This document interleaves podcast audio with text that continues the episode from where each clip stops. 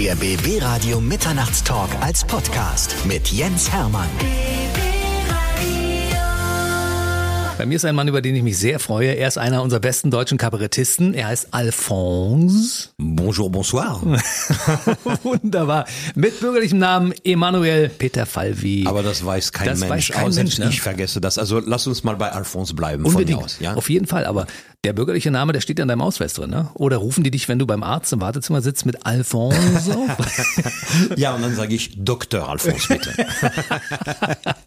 ich freue mich sehr, dass du in meiner Sendung bist, weil ich verfolge dein ganzes Tun schon seit ja, seitdem du hier bist, glaube ich. Danke, dass ich hier sein darf. Ich mhm. freue mich, ich, also äh, ganz ehrlich, ich freue mich immer in einem Radiostudio zu sein, aber in deinem noch mehr. Ich fühle mich also sofort wohl hier äh, mit dir zusammen. Super, merci. Liegt das an meinem Hemd heute? Ich habe ja heute die französischen Boah. Farben an, ne? Ja, das ist also diskret, aber schon da. Also Trikolore auf dem Hemd. Äh, merci. Und ich krieg auch noch französisches Wasser. Ich sage nicht die Marke, aber äh, na, Jens hat mir nicht irgendein Wasser angeboten, nee. sondern äh, ist es immer so oder hast du es extra für mich gekauft? Äh, ich habe, glaube ich, nur dieses Wasser. aber ich, ich wollte Eindruck machen. Das Hemd habe ich aber extra für dich angezogen. Ja, das ist mega. Ja? Also, ja? also, also fantastisch. Ich mag Frankreich. Ja. Die Region um, ums Mittelmeer, war, war ich fünfmal im Urlaub ungefähr. Ja. Und ich mag diesen französischen Akzent, den du sprichst. Ja, das kann ich auch nicht abschalten. Insofern gut, dass du es magst, weil sonst hätte ich ein Problem. ich habe gedacht, wie wird es wohl sein, wenn man eine ganze Stunde über seine Geschichte redet? Das muss doch toll sein, in diesem schönen französischen Akzent. Normalerweise setze ich mich immer hin und lausche nur, weißt du? Und mehr, ja. mehr will ich jetzt eigentlich auch gar nicht machen. Ich gebe dir einfach mal Stichworte und du beantwortest meine Fragen. Das machen wir und ich, gerne. Und ich entschuldige mich im Vorfeld, ich habe viele Fragen. Ich habe wirklich ja, aber viele. nicht entschuldigen. Ich, ich beantworte total gerne deine Fragen. Und wenn ich keinen Bock habe, deine Fragen zu beantworten, dann sage ich es auch. Ich sage, die Frage, also, no, no, no, beantworte ich nicht. Du bist echter Franzose. Ich bin, also, echter Franzose? Ja, also, genau. ChatGPT habe ich neulich gefragt. Ist wirklich wahr. Also, ist Alphonse wirklich Franzose? Und ChatGPT hat gesagt, nein, Alphonse ist kein echter Franzose. Äh, Alphonse ist nur die Figur, die äh, Jan Böhmermann spielt. Also, kompletter Quatsch. Und dann so habe ich nochmal nachgefragt und so. ChatGPT hat nur Quatsch über mich erzählt. Also, ich bin nicht ChatGPT, ich erzähle die Wahrheit. Ich genau. bin äh, tatsächlich Franzose und seit einigen Jahren, seit 2017, auch noch Deutscher dazu. Also ich mhm. bin jetzt Deutscher und Franzose. Da kommen wir nachher hin. Sehr gerne, genau. sehr gerne. In Paris geboren. 1967? Äh, absolut, absolut. Mhm. Im fünften Arrondissement von Paris. Mhm. Ich weiß nicht, ob du das kennst. Fünfte. Arrondissement. Das liegt zwischen den vierten und den sechsten Arrondissement. Nur für dich zur Hätte ich jetzt vermutet, ja. und äh, voilà, und, und lange in Paris äh, gelebt, bis ich 24 war und dann bam, nach Deutschland, nach Hamburg und seitdem wohne ich auch in Hamburg. Aber ich springe zurück nach Paris, weil ja. das, was da passiert ist, das ist so unglaublich spannend. Also wir haben eine Parallele. Ja. Ich habe mit drei Jahren mein erstes Radio bekommen, damals mit Mittelwelle und habe in Ostberlin alles empfangen, was man empfangen konnte damals. Okay. Und dann habe ich, als ich auch so in dem Alter war wie du, einen Kassettenrekorder bekommen, mit dem man aufnehmen konnte. Und ich habe meine eigenen Radiosendungen moderiert, habe also quasi Titel angesagt. Du hattest einen Kassettenrekorder und hast damit was anderes gemacht. Ja, also ich hatte einen Kassetten mit sechs allerdings. Hm. Du hast mit drei angefangen. Ich ja, Kassettenrekorder hatte ich auch erst mit sechs. Okay, ja, Radio klar. hatte ich vorher. Okay. Hm? Mit sechs hat der Weihnachtsmann mir einen Kassettenrekorder und ein kleines Mikrofon äh, geschenkt. Super. Und ich fand das so super, dass ich gedacht habe, ich muss was damit machen. Und ich habe angefangen, tatsächlich Reportagen zu machen. Ich habe Leute auf der Straße interviewt. Ich habe Dinge gemacht. Ich bin in dem Metro, also da war ich vielleicht sieben oder acht. Ich bin in den Metro reingegangen mit einem Kumpel zusammen, zu zweit. Und wir haben den Fahrer von dem Metro, von der U-Bahn, einfach mal gefragt, dürfen wir rein in die Fahrerkabine? Wir möchten ein paar Fragen stellen. Und damals, das war einfach, ja klar, kommt einfach. Und dann waren wir und äh, in der Kabine und dann habe ich ihm den ganzen Weg, wir haben dreimal die Linie hin und her gefahren und ich habe ihn Dinge gefragt und so. so und, und dann habe ich also ganz, ganz viele Leute befragt und ich habe versucht, also es, ich hatte keine Technik, gar nichts, aber ich habe versucht, daraus Dinge zu machen, Reportagen zu schneiden und so. War wahrscheinlich nicht so professionell, aber das wurde nicht gesendet. Das war höchstens als Vortrag in der Schule, weißt du, das war so mein, mein größtes Publikum, so.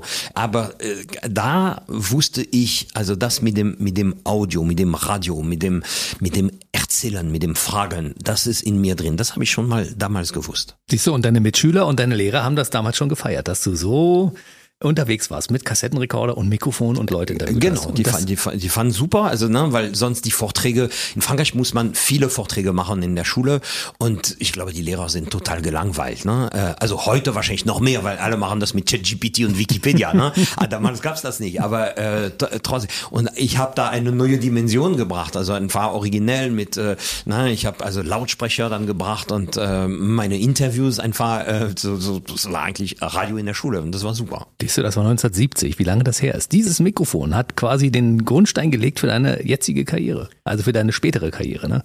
Also wahrscheinlich ja, ne? Wahrscheinlich ist da meine Passion zu, zum, zum Radio geboren. Weiß man nie so, woher das kommt. Aber das könnte schon sein. Und ich wollte, da war ich 14, wollte wirklich eigentlich Radio machen. Meine Mutter hat gesagt, ja, aber erstmal Schule und so. Ich dachte, ja, aber Radio. Und dann kam eine Zeit, äh, so ein Wahlkampf in Frankreich und Mitterrand Kandidat und hatte gesagt, wenn ich gewählt äh, bin, dann darf jeder, weil das war noch Monopol, verboten, Privatradio zu machen. Und er sagte, wenn ich gewählt bin, dann darf man, also darf jeder Bürger sein Radio machen. Und am 10. Mai 81, da war ich 14, 10. Mai 81 ist der Mann gewählt und am 11. Mai hatte ich mit meinem Kumpel ein Privatradio.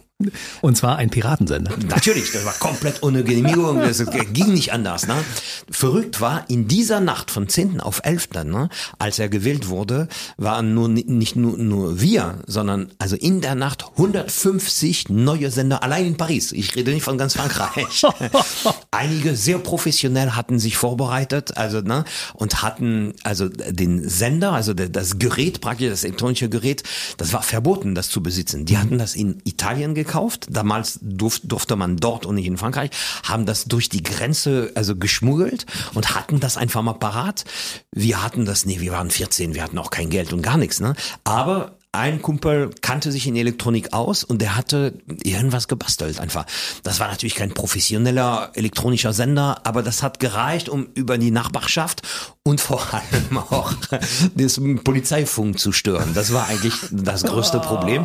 Wir haben Sendungen gemacht. Das, du musst dir das vorstellen, das war irre. Also von äh, äh, der Onkel von einem Kumpel hatte so einen Dachboden. Er hat gesagt, könnt ihr, äh, könnt ihr haben, so ne.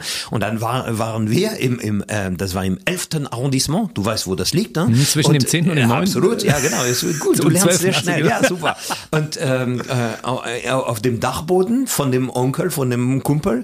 Und da haben wir, also jeder hat was gebracht. Plattenspieler, Platten, dies und das, hier ein Mikrofon. Ich hatte mein Mikrofon und, und so. Und dann haben wir nach der Schule einfach gesendet. Nach dem Prinzip, wir senden dann, wenn wir Bock haben. Das war so das Prinzip und wir hatten oft Bock.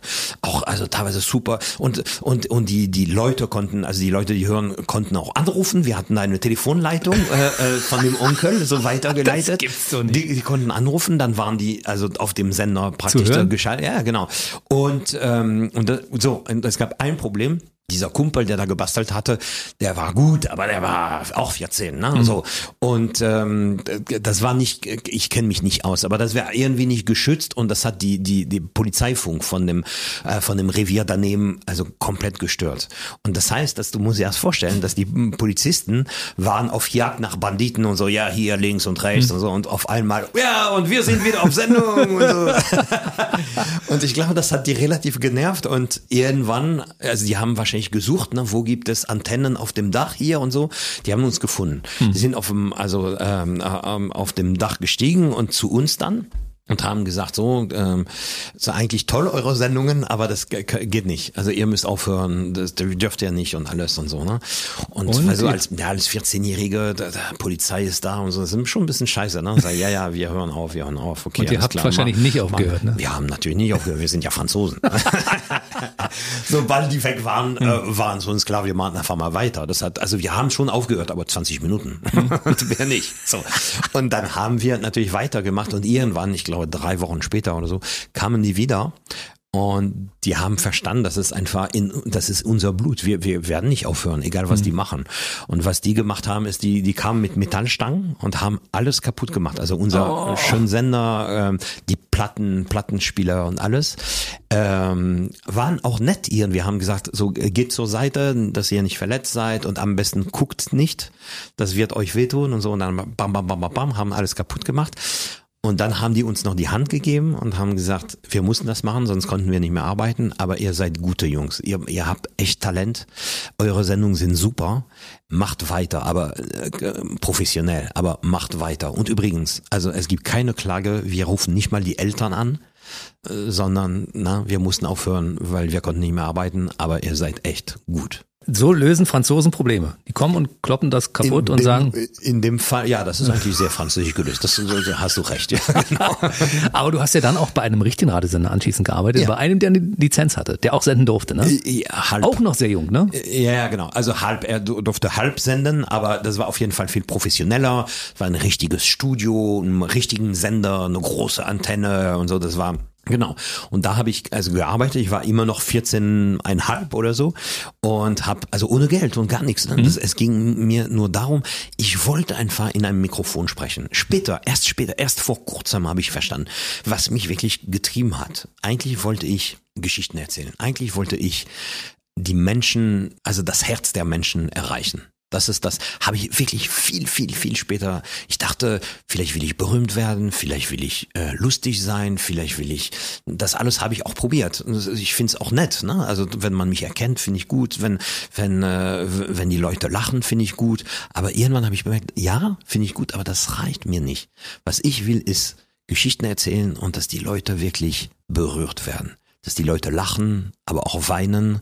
Und wenn die nach Hause gehen, nachdem die mich auf der Bühne gesehen haben, dass die ein klein bisschen anders sind. Das ist wirklich, was ich möchte. Das ist wieder eine Parallele zwischen uns. Wir wollen die Menschen unterhalten. Ja, Das wollte ich immer. ja, Wenn mich jemand damals gefragt hat, was möchtest du werden, wo alle anderen Lokführer und Pilot und weiß ich was werden Ja. wollten, ich habe immer gesagt, ich möchte Ansage beim Radio werden.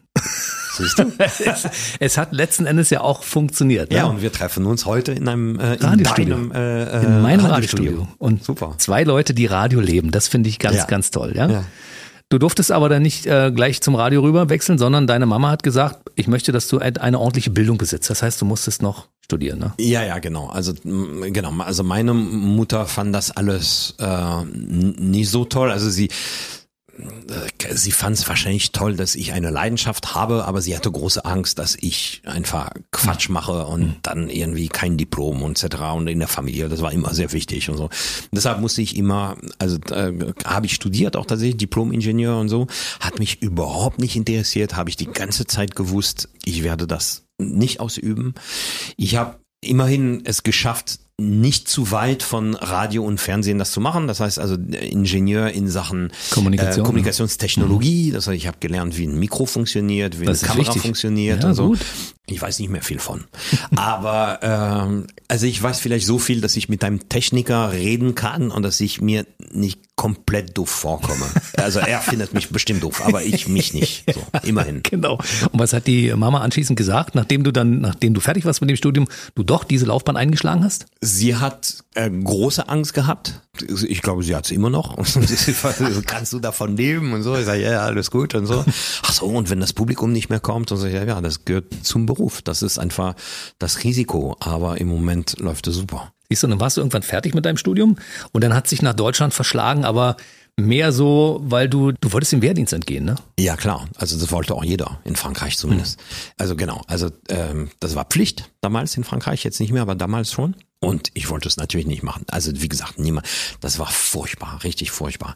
Und das ist eben das Problem gewesen. Dadurch, dass niemand das machen wollte, hat das Militär schon ein bisschen genauer angeguckt, weil, weil sonst hätten die niemanden gehabt. Und die brauchten. Also habe ich versucht und äh, dann redest du und sagst, ja, nee, gefällt mir nicht, nicht meine Werte, bla bla. Die sagen, ja, scheißegal, mach's trotzdem. Ne? Und dann gab's eine Möglichkeit und da war ich sehr froh, dass ich doch studiert hatte, weil diese Möglichkeit gab's nur für Leute, die studiert haben. Du konntest eine französische Firma im Ausland finden, die sagt, den brauche ich unbedingt. Und das, äh, also mit dem, er wird mir helfen, Export für Frankreich zu stärken. So, ne? Und das hat geklappt mit Canal Plus. Canal Plus ist ein Pay-TV-Sender von Frankreich. Mhm, Premiere. Wo ich dann, äh, genau, wo ich dann ein, ein, ein Praktikum gemacht hatte und die haben Premiere, die waren dabei, Premiere zu gründen, was heute Sky ist. Ne? Äh, und die haben mir gesagt, okay, wir schicken dich nach Deutschland, wir erzählen irgendeinen Quatsch dem Militär, dass du so wichtig bist für den Export. Und so bin ich also wirklich von heute auf morgen in Hamburg angekommen mit dem Nachtzug, also am Sonntag früh angekommen, am Montag früh angefangen zu arbeiten. Niemand bei Premiere hat verstanden, wie du bist Militär, verstehe ich nicht und so. Ich konnte kaum Deutsch, aber ich habe mein Militär bei Premiere gemacht, wie auch immer. Perfekt. Und du hast gleich ein deutsches Erlebnis gehabt, als du am Bahnhof ankamst mit deinem Paket, ne? Du bist sehr gut informiert, ja genau. Ja, das ist aber typisch, das ist typisch deutsch. Ich, ich bin Deutscher, deshalb weiß ich, manchmal schäme ich mich auch ein bisschen für meine nee, Landsleute. Das, das, bitte nicht. Nee, nee, ich find's toll. Ich find's toll. Also, was passiert ist, äh, genau, ich bin mit einem Nachtzug gekommen und da gab's so, so ein Paket, du konntest ein Ticket für den Nachtzug und äh, eine Truhe äh, weil ich, weiß ich, ich wusste, ich komme für 16 Monate, ich mhm. brauche Klamotten und alles. Also hatte ich eine Truhe mitgeschickt. Und der Deal war, du musst die, die Truhe zwei Tage vorher bringen, das kommt mit einem anderen Zug und dann kommt es am Hauptbahnhof an. Und mit diesem, äh, mit diesem Ticket ist, ich glaube, 48 Stunden äh, Aufbewahrung und äh, dann, wenn du später abholst, musst du, äh, musst du zahlen. Und ich komme nach, es war nicht 48, aber das war vielleicht 51 Stunden, ich weiß nicht, also so, so gleich halt, ne? Also drei Stunden später. Und, ja, drei Stunden später oder so, ne? Was in Frankreich, also ja klar, hier Junge, hier deine Truhe und so, ne? Und, und dann der Typ sagt, so, das macht äh, 3 Mark 50 oder so, ich weiß nicht mehr. und dann, genau, dann habe ich gesagt, der Witz ist gut und so, ab für drei Stunden und so. Und dann, das macht 3 Mark 50. Ich sag, ja, wie, was? Und dann habe ich, also er, er hätte die Truhe nicht äh, gegeben, wenn ich die 3,50 Mark nicht gegeben hätte. Ist du willkommen in Deutschland. Ja, genau. Das habe ich mir auch gedacht. Und da hast du gedacht in dem Moment, oh Gott, und hier soll ich 16 Monate aushalten? Absolut. Was für eine Scheiße. Absolut. Warst du in dem Moment in meinem Gehirn, weil genau das habe ich gedacht. und dann warst du bei Premiere ja. und hast als Praktikant angefangen, ja? B naja, und dann Volontär, als, ne? als, pf, ja, wie man es nennt. Also eigentlich als Militär, aber äh, wenn ich das gesagt habe, hat niemand verstanden. Dann habe ich irgendwann gesagt Praktikant und dann nach drei, vier Monaten, ja was, du bist immer noch da und dann habe ich dieses Wort Volontär gelernt. Mhm. Ich habe gesagt, ja, ich bin Volontär und dann fand es alle normal und dann habe ich gesagt, ja, ich bin Volontär, aber ich habe eigentlich, ich war nicht Volontär. Ich war, ähm, ich hatte einen komischen Status, was auch bei Premier, das Tolle war, die, das Militär hat gesagt, er muss arbeiten, er, er darf auch keinen Urlaub machen, das ist wichtig. Ne? Mhm. Und dann bin ich zur Personalabteilung von Premiere gegangen, ich habe gesagt, ja, wie ist es mit Urlaub und ja, die hatten halt kein Konzept, ne? Die haben gesagt, ja, wie alle andere auch, ne? So fünf Wochen oder so. Und dann habe ich Urlaub gemacht. Während der Militärzeit hast du Urlaub gemacht. Das war es mega. Ist, ist perfekt. Du hast auch ein Format entwickelt, ja. was anfangs keiner haben wollte. Die haben dich für bekloppt erklärt. Ja, ne? Zapping. Also ähm, Ehrlicherweise habe ich es nicht erfunden, sondern das gab es schon bei, also in Frankreich bei Canal Plus. Mhm. Und ich wusste, das wird Erfolg in Deutschland haben. Zapping, das Prinzip war, wir gucken, also es gibt ein kleines Team, was guckt, alles, was im Fernsehen läuft. Damals, ne, also ich spreche von äh, 1995 mhm. oder so. Es gab, ich weiß nicht mehr, so vielleicht acht oder zehn Sendern. Mhm. Äh, auch nicht die ganze Nacht, sondern es fing um fünf Uhr nachts an bis äh, ein Uhr nachts oder so. Mhm. Und, ähm, und die Idee ist, wir gucken alles, wir nehmen alles auf und am nächsten Tag bringen wir in vier, fünf Minuten alles, was du nicht verpassen durftest. Entweder weil das eine Panne war oder irgendwas, also richtig lächerlich oder hm. ein Versprecher oder auch was Trauriges, was auch immer. Weißt du, so was in der Firma ähm, da an der Kaffeemaschine alle gesagt haben, ey, hast du das gestern gesehen? Nee, Talk hast du nicht. Genau. Und, ja. und dann, und dann gab es die Möglichkeit, bei Zapping das äh, anzugucken. Und ähm, ich habe eine Anzeige an der Uni äh, geschaltet. Ich suche Fernsehverrückte und habe Studenten einfach eingestellt, die in einem Raum saßen, wo fünf Fernseher waren und die haben fünf Sendungen gleichzeitig angeguckt und haben sich dann Notizen gemacht. Die hatten so ein kleiner Pult, also das Bild war ständig da. Mit dem Pult konnten die Bildschirm zwei und drei Ton anmachen. Da ist Werbung, okay, kann ich ausschalten und so. Das war ein Raum, wo also überall Bilder und Töne sich gemischt haben und wo äh, diese diese Studenten sehr konzentriert, ich glaube zwei oder drei Stunden gearbeitet haben. Also wir haben irgendwann gesehen, da ist Grenze, da müssen wir wechseln. Und die haben sich dann notiert und am nächsten Tag habe ich mir alles angeguckt, was die notiert haben und daraus diese vier, fünf Minuten zusammengeschnitten. Und als ich das Premiere erzählt habe, haben die gesagt, nee, nee, nee, nee, nee, nee, klappt nicht, nee, wir, wird nie Erfolg haben in Deutschland. Und ich war nur einfach penetrant genug, dass die irgendwann, die hatten keinen Bock. Die sagten, ach schon wieder der Franzose da. Der, äh, okay, gib ihm ein kleines Budget und es wird schon, also er wird schon das in die, in die Wand fahren und so. Ne? Und ich habe es gemacht, das hat einen Preis bekommen, das äh, wurde verlängert, verlängert, verlängert. Irgendwann 15 habe ich Jahre, Premiere ne? verlassen und das lief immer noch und immer noch.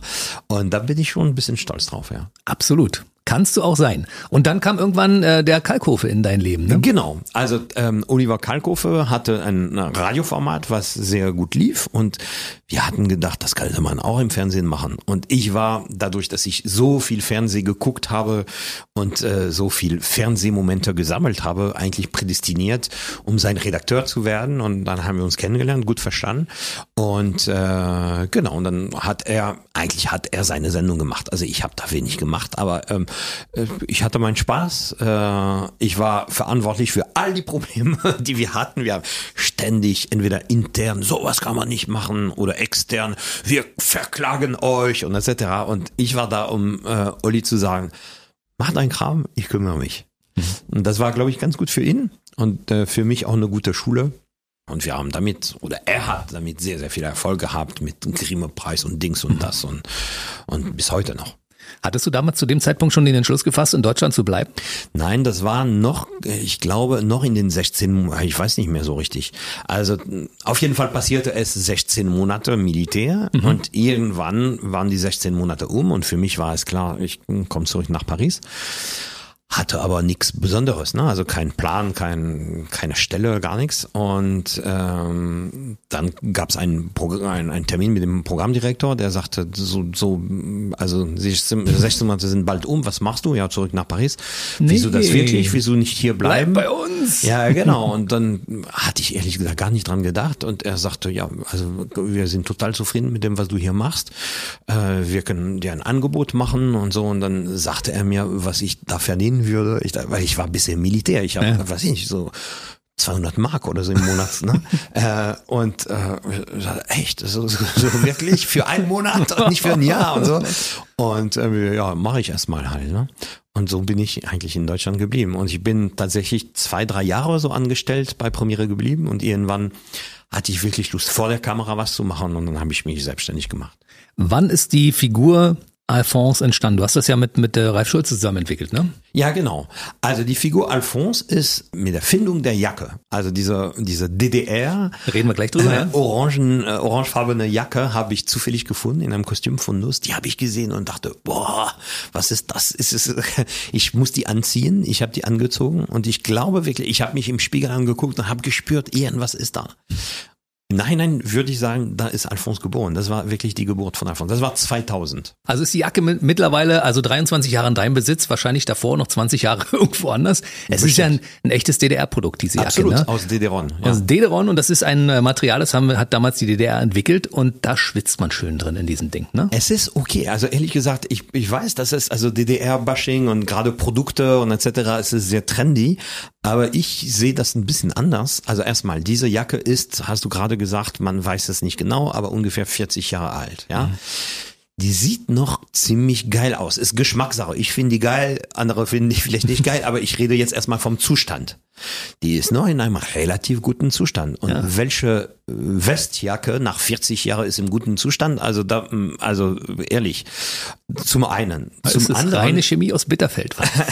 Zum anderen, ich finde nicht, dass man so wahnsinnig schwitzt. Ich habe ich hab eine zweite gesucht, weil ich dachte, das ist mein Markenzeichen, ich brauche Mhm. eine und etc. Und habe keine ich habe überall gefragt und versucht und Leute das im Auftrag gegeben. Ich, ich, ich gebe auf, ich finde einfach keine, ich weiß nicht. Also DDR schräge Jacken gibt's ganz ganz viele, aber die finde ich nicht mehr und deshalb habe ich eine Schneiderin gefunden hier in Berlin, die mir eine zweite und irgendwann eine dritte auch also äh, äh, gemacht hat. Also natürlich nicht aus DDR, das gibt's nicht mehr. Mhm. Ne? Und in diesen äh, ähm, nachgemachten Modellen schwitze ich viel mehr als in der Original DDR-Jacke. Also viel sehen, mehr. ne? Ja. Ich als ehemaliger Ossi sage natürlich ja. Wir hatten doch damals nichts, aber wir hatten Dederon. Daraus gab es Kittelschürzen, daraus gab es Ja. alles Mögliche. Ja. Und also ich hatte das Gefühl immer, dass du merkst immer diese Chemie, habe ich so das Gefühl gehabt, du hast irgendwie so, das war so eine Mischung aus Baumwolle und Plastik, weißt du? ja, ja, ist es irgendwie auch schon. Ja, wir klar. hatten ja nichts anderes, weißt du, wir hätten damals gerne was anderes gehabt, aber wir hatten ja nichts. Und Ja. deshalb war das für mich irgendwie so ein äh, hm, Ja, und- Dederon. und das hat mein Leben verändert. Ja. Diese Jacke. Ja. Guck mal.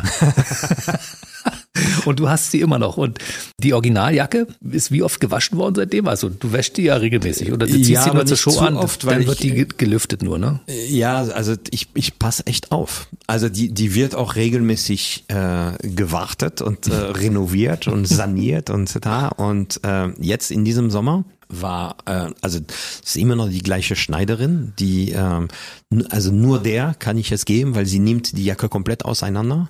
Also renoviert wirklich jedes Teil, entweder wird das gefärbt oder mal hier repariert, vielleicht irgendwas ausgetauscht und so.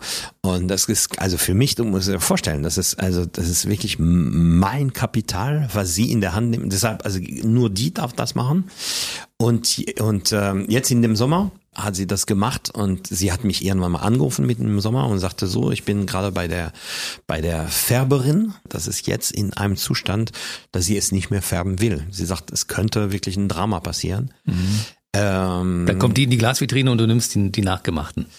ich weiß es noch nicht, wie ich es mache. Äh, das ist eigentlich ein Schock gewesen im Sommer. Ich muss das äh, verarbeiten. Also, an dieser Stelle vielleicht mal für alle, die zuhören. Wir sind ja hier in den Ostländern. Falls jemand von euch da draußen noch eine orange Trainingsjacke aus Dederon mit blauem Kragen hat, man muss einfach nur Alphons googeln, dann findet man die, wie die aussieht. Falls ihr eine solche Jacke habt und die loswerden möchtet oder einem, einem Franzosen einen großen Gefallen tun Ein möchtet, enormes Gefallen. ja, dann bitte eine E-Mail an info.bbradio.de und dann gucken wir mal, ob da irgendwas geht. Das wäre was. Wann hast du deine erste Reportage gemacht?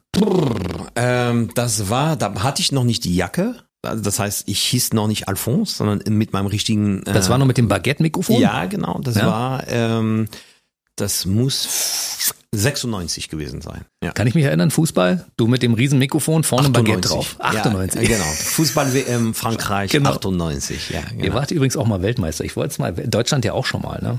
Ja, ja, also aber in Frankreich, das war schon eine große Überraschung, weil wir dachten, wir verlieren immer. Das war, es war okay. Wir wussten, ihr gewinnt sehr, sehr gerne für uns, ist es egal. Verlieren ist okay. Das war eine große, ich glaube, selbst für die Spieler, die haben nicht dran geglaubt. Ich bin mir relativ sicher, einige hatten auch keine Zeit während der Finale, die hatten schon Urlaub gebucht oder so. Die waren, die haben in Urlaub kurzfristig dann absagen müssen, weil sie, scheiße, wir sind im Finale, wussten wir gar nicht, haben wir gar nicht mit gerechnet. Bin Meinst du sicher. wirklich, ja? Ja, ja, klar. So, das waren deine ersten Reportagen, damals noch mit dem Baguettebrot. Wie ist die Idee zustande gekommen? Ich fand das ja le legendär. Das, ähm, ich, du ganz oft bei mir sind das Dinge, die vom Himmel fallen. Ich kann es dir nicht sagen.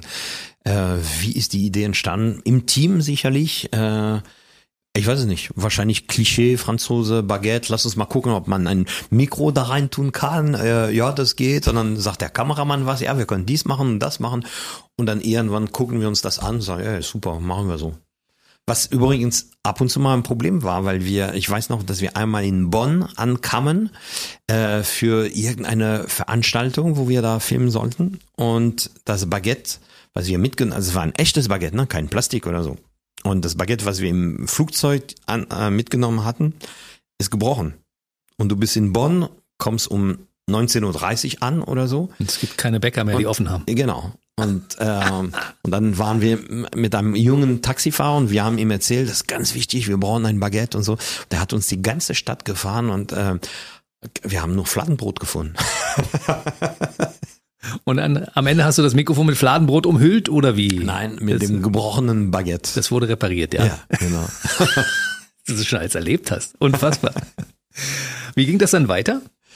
Na, irgendwann habe ich die Jacke gefunden und diese diese Jacke hat richtig viel verändert, weil Aber wie, wie muss man sich das vorstellen? Du findest eine Jacke und denkst, okay, das ist das Outfit, was ich jetzt brauche. Ab damit bin ich komplett. Ich lass mir mal eine, eine, eine Kultfigur einfallen. Nee, nee, das, das natürlich nicht. Das ist alles sehr intuitiv gelaufen. Also das mit dem Baguette und mit dem Morgenmagazin und, ähm, und ARD und alles habe ich gemacht und irgendwann hatte ich das Gefühl, bah, ich weiß es nicht, gefällt mir nicht mehr. Und ich habe auch bestimmte Dinge nicht mehr verstanden. Also Dinge, die ich wirklich nicht lustig fand, haben Leute ganz toll gefunden, ganz gefeiert. Und andere Dinge, die ich Hammer fand, die Leute haben gesagt, nee, das nicht. Also das, so irgendwie, was, ich habe gedacht, ich brauche eine Pause, ich muss, ich habe was anderes gemacht tatsächlich und bin auf Inspirationssuche gegangen und habe diese Jacke gefunden und habe Dinge ausprobiert. Zusammen mit meinem Kameramann, mit Ike, mein Kameramann seit, seit, seit dieser Zeit und ähm, wir haben Dinge ausprobiert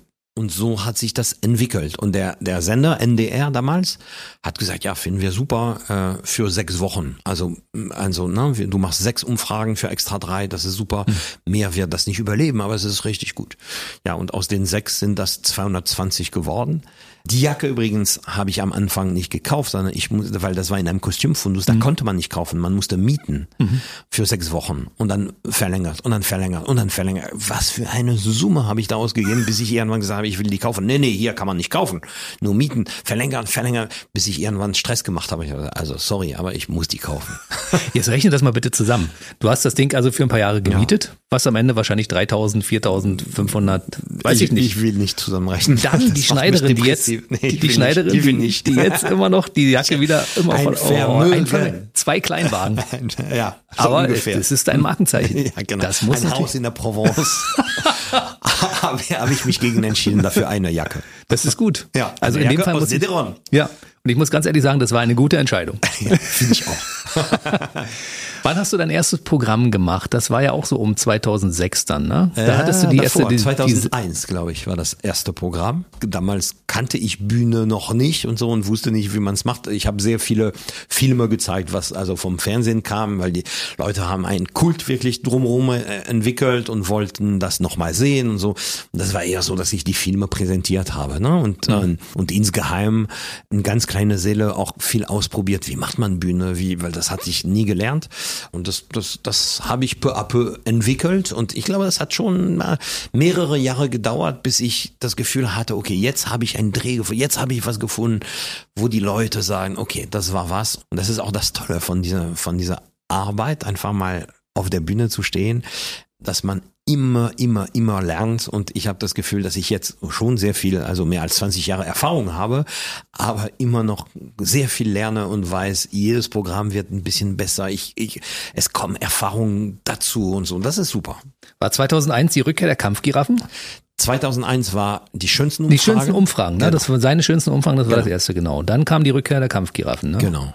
Der letzte Wunsch vom Rentner Heinz. Ja, das ist eine sehr schöne Geschichte. Ja. Also und zwar äh, Heinz war ein Rentner, den ich, also den wirklich, der wirklich den gab's wirklich, hat, ja? den gab's wirklich. Ach, ich dachte, der war den, fiktiv. Nee, nee, den habe ich auf der äh, auf dem Wornmarkt, also als ich meine Umfragen gemacht habe, immer wieder getroffen und das war ein richtig guter Typ.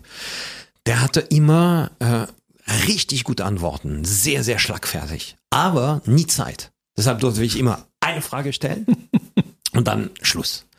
Und, und er ist wirklich weggerannt. So, das ist deine Antwort. Bam, bam, bam, bam. So, tschüss, keine Zeit mehr. Das war deine Frage. Und einmal habe ich ihm gefragt, das war alles in Hamburg, ne? Einmal habe ich ihn gefragt, ich habe gar nicht mal die Frage gestellt, die auf dem Blog war, sondern einfach so, da kannten wir uns schon Jahren, ne? Kommen Sie eigentlich, ich kenne Sie aus Hamburg, aber kommen Sie aus Hamburg? Und er sagt, endlich mal eine gute Frage. und er sagt, nein, ich komme aus Berlin. Aber äh, ich war so lange nicht mehr in Berlin. Und ich bin 90, also ich werde Berlin nie in meinem Leben wiedersehen. Echt? Möchten Sie nicht Berlin? Nö, wozu? Was soll ich da und sowieso? Ich bin 90, meine Frau ist behindert und so. Es, es, es, es klappt nicht. So, tschüss, tschüss, das war deine Frage. Ich, ich hau ab. Und ich bin wirklich hinterher gerannt und ja, überlegen Sie noch und so, ob Sie nicht einmal Berlin, so, nö, wozu? Nix, nix, nix. Und die Woche drauf treffe ich ihn wieder, fast wie jede Woche. Aber diesmal musste ich nicht hinterher rennen, sondern er kam zu mir und sagte, du, ich habe die ganze Woche überlegt. Es gibt eine Sache, die ich in Berlin wiedersehen möchte. Das ist die Schule, wo ich 1922 eingeschult wurde. Die würde ich schon gerne wiedersehen. Aber es geht nicht. Also das Name, ich bin zu alt, meine Frau ist äh, behindert, ich weiß nicht mal, ob es die Schule immer noch gibt, keine Ahnung, wie die jetzt heißt und etc. Also klappt nicht. Tschüss. Und dann kam er nochmal zurück und sagte, äh, vielleicht geht es nur dann, wenn du mir hilfst. Und hat mich damit allein gelassen. Ne? Und dann haben wir, also ich meine, das war so ein Angebot. Ich habe im Team natürlich drüber gesprochen. Ich habe gesagt, also mal gucken, gibt es noch diese Schule und so. Und ähm, und dann gab es großes Zufall. Wir haben da angeschrieben und so. Die Schule gab es noch, aber die sollte zum Ende des Schuljahres, also in ein paar Monaten, für immer schließen. Und da habe ich gesagt, okay, das ist ein Zeichen, wir müssen es machen. Und wir haben dann angefragt, können wir da kommen und etc. Und, und die sagten, also kommen könnt ihr, aber erwartet von uns nicht mal ein Empfangskomitee oder sowas. Wir sind so traurig, dass die Schule beendet wird und so. Aber ja, wenn ihr kommen wollt, so, ne? Und dann sind wir dahin gefahren. Also Heinz wusste nicht, dass wir das mit denen geklärt haben. Das war eine Überraschung. Und wir kamen an und es gab ein Empfangskomitee. Also ganz viele Schülerinnen, Schüler, also äh, wie sagt man, Spalier standen Krass. mit Rosen und etc. Und er hat seine Schule wieder gesehen. Wir, wir sind sogar, also er ist hochgegangen, er guckte und sagte, ah, ich würde so gerne in eine Klasse, aber die Treppe schaffe ich nicht mehr und so. Ich habe gesagt, doch, schaffen Sie. Meinst du? Okay. Und dann pam, pam, pam, pam, pam, ist, hat er geschafft und hat mit den Schülern geredet, hat erzählt, was er in dieser Schule erlebt hat. Dann sind wir zurück äh, nach Hamburg gefahren und ein paar Wochen später ist er gestorben. Ich sehe die Emotionen in deinen Augen. Ja, Das hat dich Ja. getoucht, oder? ja, da ja total. Sowas erlebt man nur einmal im Leben. Ja. Ja. Und daraus habe ich ein Bühnenprogramm gemacht, wo ich das eigentlich erzählt habe und auch, wir haben das alles gefilmt, als er in der Schule war und so, und das habe ich einfach gezeigt. Und das war vielleicht das erste Programm, wo ich dachte, ja, das will ich machen. Eine Geschichte erzählen. Es gab auch viel zum Lachen, aber wie du merkst, auch viel Bewegendes, Ja, ja. ne? Viel, viele Augen, die feucht wurden einfach, ja. Hast du viele Karma-Punkte eingesammelt? ja, ich hoffe, weiß ich nicht. ja, definitiv hast du das. Aber äh, dann gab es natürlich noch jede Menge weitere Programme. Mein Deutschland, das war The Best of äh, Alphonse. Du hast ja mal sehr absurde Fragen gestellt. Ich meine, wahrscheinlich war das, was äh, Rentner Heinz, warum stellt der so eine komischen Fragen immer? Ja, bestimmt, Weil, genau. äh, Dieses äh, endlich mal eine gute Frage. das muss ja einen Grund gehabt haben. Ja, genau, bestimmt. Wie bist du auf diese absurden Fragen gekommen? Weil ich meine, das muss man sich auch einfallen lassen. Wären sie lieber schwul oder Politiker oder irgend sowas? Ja, also das sind, also das ist erstmal ein Teamarbeit und da ist der Kollege Ralf Schulze tatsächlich, also eigentlich der Weltmeister für solche, für solche Fragen und das ist auch tatsächlich ein bisschen die Entwicklung an der Figur. Also ich habe mich nicht gesehen, ganz normale Fragen zu stellen. Die Idee war, diese Leute auf dem Warenmarkt, die kenne ich. Ne? Also ich, ich bin selber mal Kunde auf dem Warenmarkt und dann äh, geht man an die an die Imbissbude, man isst eine Wurst und trinkt einen Kaffee und man hört die, ne? Wie die äh, wie die reden über Politik, über dies, über das und etc. Und meine Idee war, ich will, dass das, was die sagen, diese Stammtischgespräche, dass die das in eine Kamera sagen. Und ich, ich habe es probiert und das funktioniert so nicht. Das heißt, sobald eine Kamera da ist, versuchen die ganz Hochdeutsch anders zu zu sprechen, sprechen, ja, genau. ja genau, intelligent zu wirken und so. Und das wird furchtbar langweilig, weil du spürst, nee, das, Mhm. das sind die nicht. Und irgendwann habe ich gedacht, vielleicht muss ich es anders machen. Und das war irgendwie, Alphonse war eine Art, ähm, man könnte sagen Trick, aber das gefällt mir nicht so richtig. Also das ist ja eine Eingangstür, Mhm. damit diese Leute eben nicht der Kamera das erzählen, sondern Alphonse, der, der irgendwie komische Fragen stellt und so und der eigentlich nicht so intelligent wirkt und ähm, und wo ich auch nicht, wo ich einfach ich selber sein kann. Und das ist eine großartige Leistung, ne? vor einer Kamera sich selber zu bleiben. Also schaffen nicht viele. So, und ich habe mich weggehauen. Also du mit diesem riesen Puschel, ne? Ja. Puschel TV hattest du ja dann, ne? Ich habe mich weggehauen. Ich dachte, wie kann man denn solche Fragen stellen? Und vor allem die Antworten darauf, die waren noch viel verschärfter als die Fragen an sich. Ich dachte, das kann doch nicht wahr sein. Ja. Du hast damit aber auch eine Marktlücke gefunden, ne? Also das, das hatte vorher in der Form noch keiner in Deutschland. Das weiß ich nicht so richtig. Also natürlich, also Straßenumfragen gibt es se- seitdem. Aber nicht mit Mensch- diesen Inhalten, Ja, mit genau, diesen- mit genau. diesen schrägen das, Fragen. Ja, genau, genau. Mit, mit schrägen Fragen, mit äh, teilweise krasse politischen Aussagen ähm, und auch mir ist auch ganz wichtig, ohne die Leuten zu verarschen. Das war also Mhm. mir immer wichtig. Ich will niemand vorführen. Ich will vielleicht eine Meinung vorführen. Das Mhm. schon. Aber nicht ein Mensch. Und das ist mir sehr, sehr wichtig. Und es ist mir tatsächlich auch nie jemand böse äh, gewesen. Ne? Ab und zu mal, doch einmal habe ich Ärger bekommen, dass äh, der Typ, ja, ich habe mich im Fernsehen gesehen bei Extra 3 und so. Wir haben doch 20 Minuten gesprochen, du hast nur eine Minute von mir gezeigt. So, da, da war er, genau. Ah, du, er wollte mehr. Ja, genau. genau. Ich habe mich die ganze Zeit immer gefragt und ich habe die Antwort bis heute nicht darauf, wie du das hinkriegst, dass selbst wenn du über schlimme Themen redest, über Krieg und über Corona und weiß ich nicht, dass das für mich überhaupt gar kein, also es fühlt sich nicht komisch an, weißt du? Wenn andere Leute über Krieg reden, habe ich immer das Gefühl, ja, ihr redet über Krieg. Auch wenn es lustig gemeint ist. Ja. Bei dir ist es irgendwie anders. Danke. Ich weiß auch nicht warum, aber das höre ich oft und sehr, sehr gerne. Ich glaube, dass, also was für mich immer im Vordergrund steht, ist einfach der Mensch und das Menschliche. Und ich weiß mittlerweile, dass der Mensch kann ganz tolle Dinge machen, aber der kann auch ganz furchtbare Dinge machen. Und das weiß ich, dass ich weiß, dass ich das auch akzeptieren muss, auch wenn es furchtbar ist, es zu akzeptieren. Aber das ist so. Der Mensch kann vieles und er kann auch unmenschlich sein. Und wenn ich mit den Leuten von der Straße darüber rede und auf dieser Basis passiert tatsächlich etwas, ne? was nicht wirklich direkt spürbar ist, aber was möglicherweise also dann sich übersetzt durch Dinge, wie du gerade gesagt hast. Ja. 2006 hast du die Sendung bekommen, Alphonse und Gäste? Ja. Ich habe davon eine ganze Menge gesehen. Das ist schön. und du hast ja, die läuft ja im 14-tägigen Wechsel, ne? Du ja, ja äh, nee, mit, so, mit so viel nicht. Also wir ne? haben, ja gut, es gibt viele Wiederholungen und so. Also ich blicke ehrlich gesagt gar nicht mal selber durch, wann, also wann was läuft, aber immer mal, immer mal wieder. Äh, manchmal im ersten, manchmal im SWR oder im, im SR-Fernsehen. Und äh, ja, das ist ein kleines äh, Wunder, ne? Das seit 2006, also es gibt nicht viele Sendungen, die äh, die die so lang laufen. Es ist eine kleine Nische und da kann ich meine Geschichten erzählen und meine Gäste empfangen. Das ist äh, das ist super. Und ich habe das Gefühl, wenn ich zu Hause sitze, ich sitze mit im Publikum drin. Das ist ein Ich- super Kompliment. Es kommt so ein bisschen diese französische Gastfreundlichkeit Mhm. rüber. Ich kann es nicht erklären. Ich weiß es nicht. Das ist so, manchmal ist das so auf dem esoterischen Weg. Weißt du, nur Ja. zu erklären, nicht anders. Ja. Und dann sagst warum fühle ich mich hier so gemütlich, wohl, umarmt, unterhalten? Weiß ich nicht. Woran liegt das? Ich weiß nicht, aber ich freue mich total. Also für mich ist ein Riesenkompliment. Ich habe keine Ahnung, ich will es auch nicht wissen, weil ich habe immer Angst, weißt du, wenn man alles erklärt, dass, dass irgendwas kaputt geht. Halt, Geht die ne? Magie verloren. Ja, Das darf genau. nicht sein. Genau. Seitdem gibt's Alphonse also in verschiedenen Fernsehformaten, Bühnenshows. Gab es irgendwann mal einen Punkt, wo du sagst, ich habe die Nase voll von dem ganzen Krempel? Mm, nein, ich, ähm, es hat sich sehr viel entwickelt, es entwickelt sich immer noch und das mag ich. Was ich nicht mag, ist Stillstand. Das, das, das ist nicht meins. Ich mag Fortschritte machen, ich mag neue Erfahrungen machen, ich mag Dinge weiterentwickeln und so. Und das hat sich also äh, immer weiterentwickelt. Äh, und das, das ist wirklich toll. Ne? Als ich zum Beispiel das Programm über meine Einbürgerung gemacht habe, das heißt Alphonse jetzt Norddeutscher, dann ich wurde, ähm, also ich wohnte immer noch in Hamburg, damals der Bürgermeister, das war Olaf Scholz. Der jetzige Der hat- Bundeskanzler, ne? Genau, und, und er hat mir äh, einen Brief geschickt, Sie sind so lange in Deutschland, hätten Sie nicht Lust, jetzt endlich mal Deutscher zu werden. Ich war super, super geehrt, vom Bürgermeister, vom ersten Bürgermeister einen Brief persönlich zu bekommen. Später habe ich erfahren, der hat das 150.000 Leuten geschickt. Und du hast War gedacht, der hat ihn an dich gemacht. persönlich geschrieben.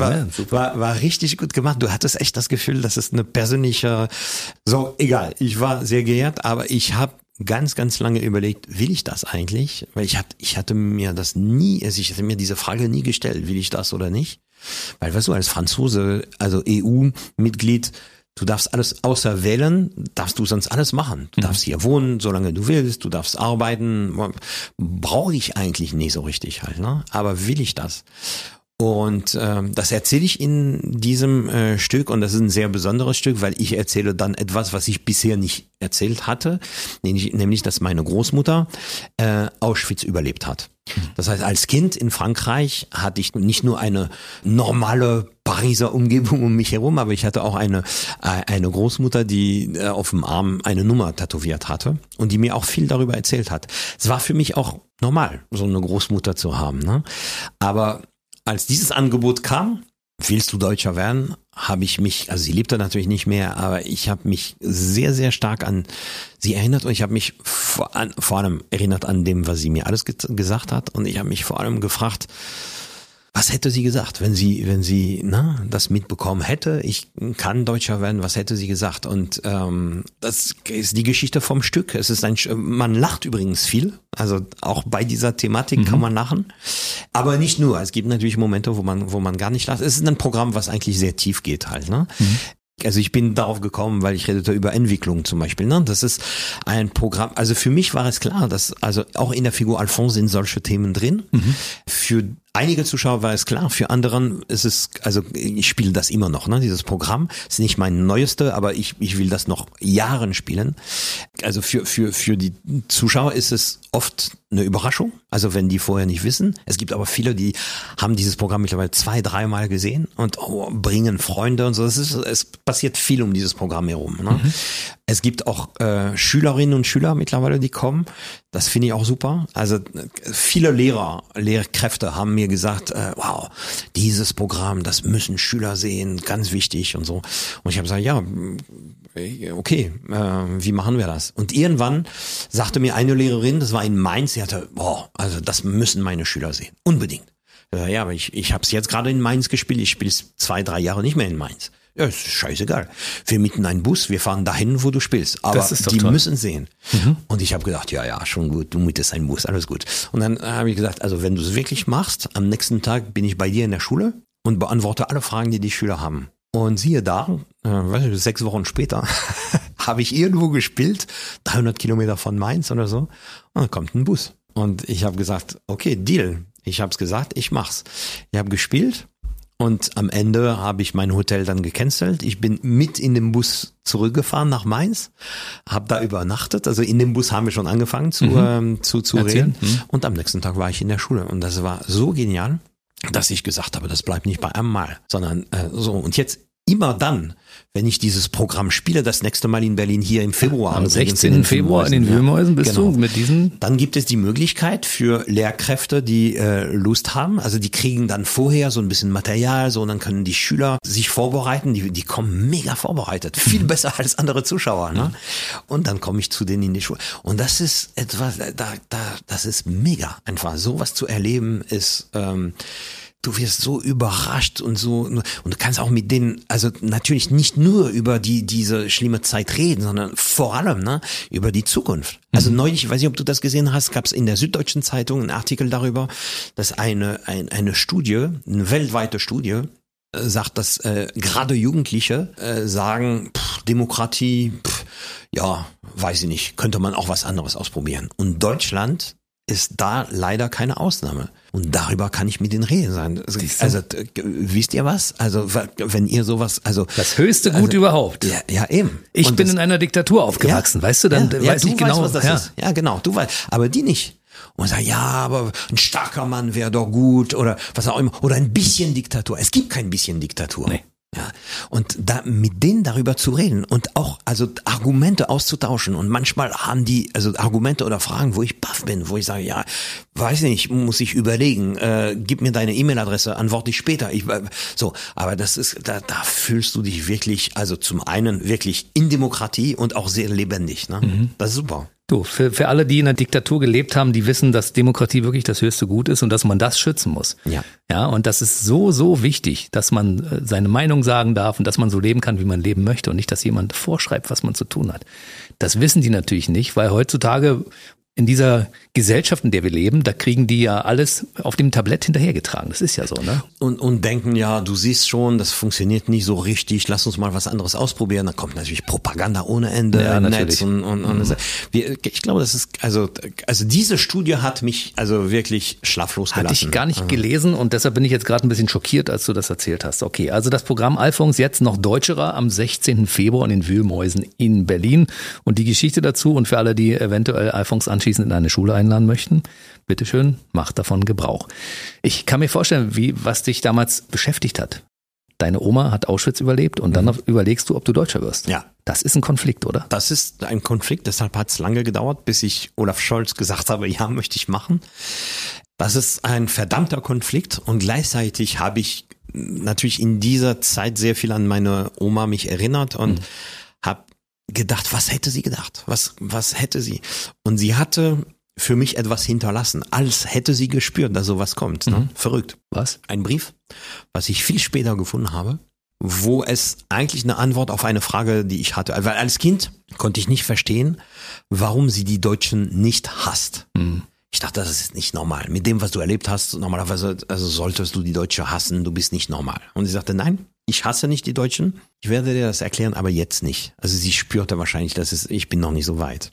Und sie hat es aber versprochen. Eines Tages werde ich das erklären. Und irgendwann ist sie gestorben, ohne es zu erklären. Und das passte nicht. Weil meine Großmutter war jemand, immer wenn sie etwas versprochen hatte. Hat sie Wort gehalten. Immer, mhm. immer, immer. Und deshalb, ah, sie war gestorben, was wir so machen. Aber irgendwas stimmte nicht. Und viel später habe ich gefunden, in dem Haus, was sie bewohnt hatte, was immer noch meiner Mutter besitzt, irgendwo hatte ich gefunden einen Brief, was sie für mich hinterlassen hatte. Wo sie ganz, ich bin ganz sicher, also sie hat es bewusst hinterlassen, so dass ich erst viel später finde. Und da hat sie erklärt. Und sie hat ähm, im Grunde genommen, also das erzähle ich alles in dem Stück, aber das äh, im Grunde genommen schrieb sie, ja, es gab schon eine Zeit lang, wo ich die Deutschen gehasst habe, als ich zurückkam. Aber irgendwann habe ich was verstanden. Ich will nicht die Deutschen hassen. Eigentlich, ich will auch niemand hassen. Das Einzige, was ich will, und das will ich wirklich, ist, dass sowas nie wieder passiert. Ausrufezeichen. Ja. Dreimal unterstrichen. Ja. Meine Güte, was du so erlebt hast, das ist ja Wahnsinn. Also im Prinzip kann man dir die Lebensgeschichte, das, was du erlebt hast, sofort in ein Buch schreiben und das wird ein Bestseller. Oder auf einer Bühne erzählen. Oder auf einer Bühne erzählen. Das, in deinem Fall machst du das ja sehr, sehr gut. Das ist, glaube ich, auch der, der Grund, warum du das äh, Bundesverdienstkreuz bekommen hast, weil diese französisch-deutsche Völkerverständigung, dafür lebst du ja. Ne? Und das ja. erklärst du, glaube ich, wie kein zweiter. Und weißt du was? Ich habe also ich habe, ich erzähle viel von deutsch-französischer Freundschaft und diese Versöhnung und mhm. etc. Und irgendwann habe ich gedacht, ja gut, das ist auch ein bisschen klein und etc. Und es haben mir Leute gesagt, was erzählst du für einen Quatsch? Ich sage, ja, aber Deutsch-Frankreich, also auf der Welt gesehen und etc. Und die haben mir gesagt, weißt du was? Es gibt mittlerweile deutsch-französische Institute, äh, zum Beispiel in Irak, in äh, Israel und, und etc. Und der Grund ist, weil ich habe gedacht, warum gibt es da? Was, was interessiert den Irakern? Und das ist verrückt. Also die sprechen, die, die da hingehen, die sprechen kein Französisch, auch kein Deutsch. Aber die sind fasziniert von diesen zwei Erzfeinde, die sich versöhnt haben wo es heute absolut normal ist, dass man sagt, ja, natürlich sind wir Freunde. Es ist, sogar banal, wenn du sagst Deutsche und Franzosen, ja, wir sind wir sind unterschiedlich, aber wir sind Freunde, ne? Und die sagen, wenn zwei so Erzfeinde es geschafft haben, können wir es auch schaffen. Mhm. Also das hat so eine universelle Bedeutung, was ich total unterschätzt hatte. Und das finde ich dann also wiederum super spannend. Und wenn du dann ein deutsches Bundesverdienstkreuz verliehen bekommst, was geht in dem Augenblick in dir vor? Boah, also zuerst habe ich gedacht, das ist ein Fake. Ne? Du kriegst einen Echt, Brief, ja? ja, ja, kriegst einen Brief vom vom Bundespräsident und so. Und ich habe gedacht, ja, haha, jemand hat sich einen Spaß gemacht und so. Ne? Also du kriegst es so in irgendeinem Moment, wo du es überhaupt nicht erwartest. Keine Ahnung, ich hatte Stress mit der Bank oder was weiß ich oder so so so, so Mannungen von von Stromrechnungen und so und dazwischen ein Brief, also der Bundespräsident und so. Und du denkst, ja, aha, schön.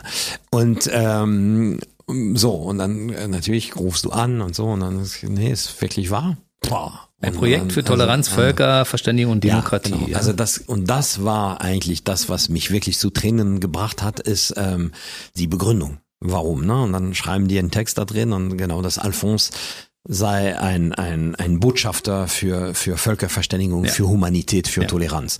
Und das hat mich natürlich, äh, wow, also ja, und dann war es ein, so ein geiler Moment. Mehr kann, ja, mehr kann ich nicht sagen. War blöderweise in der Corona-Zeit, das heißt, die Zeremonie war mit Abstand und so, so wie man es damals kannte. Aber es war trotzdem sehr, sehr emotional. War super. Was würde deine Oma dazu sagen? Habe ich das? mich natürlich die ganze Zeit gefragt. Mhm. Ähm, ich glaube, sie wäre stolz, ähm, aber ich werde es nie wissen. Du bist du schon so lange hier.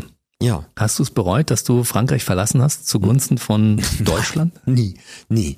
Außer vielleicht fürs Essen. ja gut, aber es gibt ja französische Restaurants bei uns, ne? Ja. Na, also äh, zum Glück sind die Grenzen offen. Mhm. Ich kann ab und zu mal Urlaub in Frankreich machen, dann esse ich gut.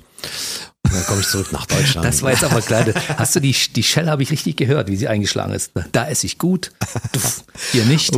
Also in Berlin, also ehrlich gesagt, also da habe ich schon viel positives kulinarisches ja, erlebt. Siehst du? Ja, ja, mhm. genau. Und also gerade eure Spezialitäten, ne? Eisbein, Currywurst und so, das also mag ich eigentlich Damit sehr. kann man einen Franzosen locken, ja? Ja, das geht. Du also isst normalerweise nur Schnecken und Fisch und weiß ich nicht, mediterranes Essen. Austern. Austern, genau. Ja, genau. Innereien vom Schwein. Um. also das heißt, regelmäßig werden Pausen eingebaut im Jahr, wo du nach Frankreich fährst, um dort gut zu so, essen. Ganz am Anfang, ganz am Anfang, wo ich, also in dieser Militärzeit, wo ich, äh, ich war noch frisch in Deutschland und mir hat Frankreich gefehlt so richtig. Mhm. Und was ich gemacht habe ab und zu, kam ich zurück nach Paris und es gibt ein Restaurant, das ist äh, in der im, im also ehemalige äh, Großmarkt und äh, das ist ein, historisches Restaurant, wo damals die Fleischer gegessen haben und so. Und da gibt's ein Gericht, das heißt La Tentation de Saint Antoine, die Versuchung, Versuchung von Sankt Anton. Mhm. Ist der der Sankt von von den Fleischern, ich weiß es nicht. Auf jeden Fall ist es ein Teller, wo nur komisches vom Schwein ist. Also Fuß, Nase, äh, äh, Wange, ähm, Hoden, was weiß ich. Also äh, nur merkwürdiges. Und äh, Schwanz und äh, genau. Du hast nur das. Und dann bin ich einfach mal hingefahren, nur um das zu bestellen und hab's gegessen. Und? Ich kann nicht sagen, dass es mir wirklich geschmeckt hat, aber ich hatte das Gefühl, ich fresse Frankreich. Und ich habe das gemacht und dann kam ich zurück und dann war alles gut. Ich mache das nicht mehr, weil das schmeckt nicht so toll, ehrlich gesagt. Aber das war mir wirklich ein Bedürfnis damals. Ja. Mhm. Aber du hast es überlebt, das ist ja schon mal wichtig, Ja, weißt du? ja, aber hallo, Keine größeren Schäden. gestärkt. Ich fresse Frankreich, meine Güte. Naja, aber es ist tatsächlich so, französisches Essen ist ja also für viele auch das Maß der Dinge, ne? Weil alles orientiert sich immer an der französischen Küche so ein bisschen. Ne? Es ist auch so tatsächlich, dass die Franzosen viel mehr Geld ausgeben fürs Essen als die Deutschen. Und dafür interessieren deren Autos gar nicht. Also man sieht's auch, ne?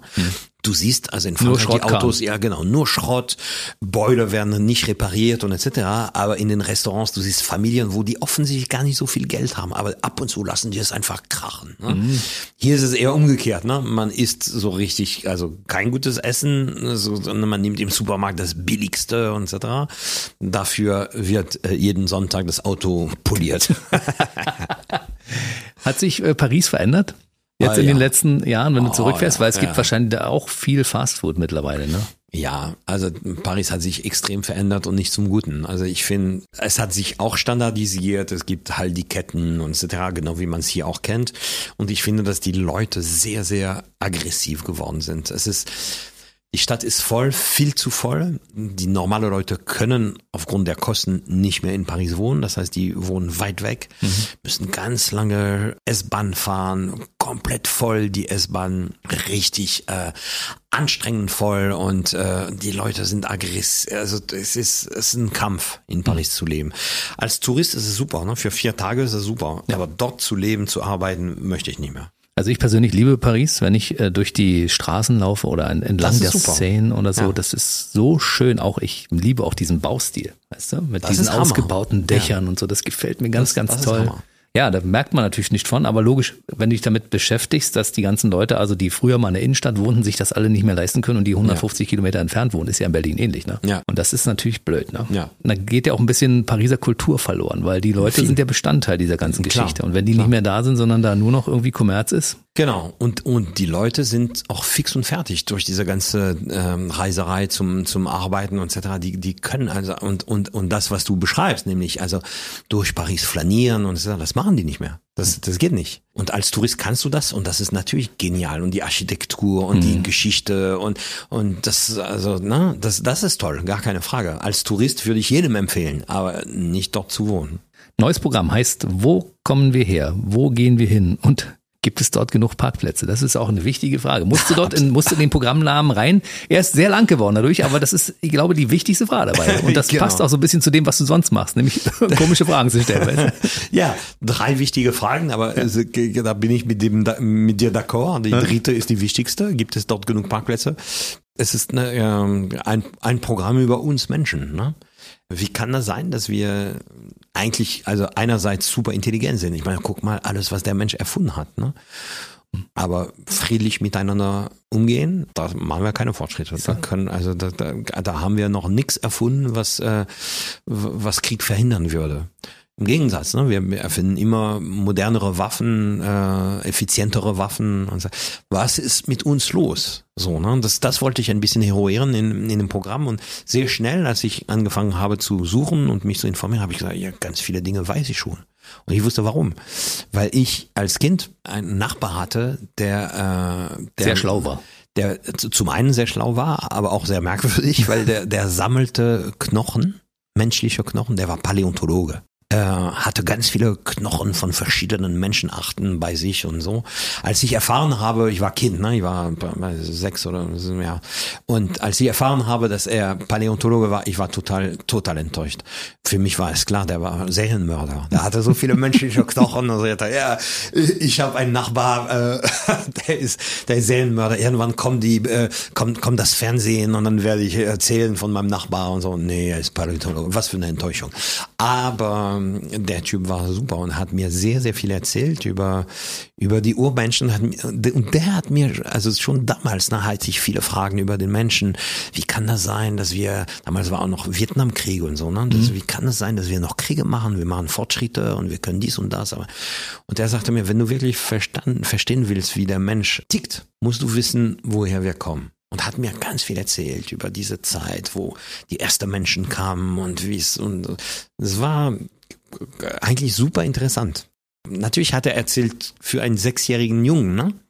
aber so, dass er, dass, dass es in mir weiterging. Mhm. Und als ich dann angefangen habe, für dieses Programm zu suchen und so, kam man das alles wieder hoch und sagte, ja klar, dies und das und so. Und dann habe ich mit, also den habe ich nicht mehr wiedergefunden, aber mit anderen Paläontologen gesprochen.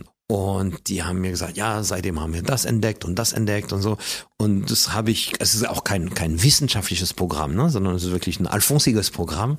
Aber wo ich eigentlich einfach mal diesen Weg äh, gehe, warum ticken wir Menschen so, wie wir ticken? Und gibt es Licht am Ende des Tunnels letztendlich? Das ist die große Frage. Die bleibt aber erst, die wird erst beantwortet im Programm, ne? Und zwar Geht, am Ende. Am Ende, genau.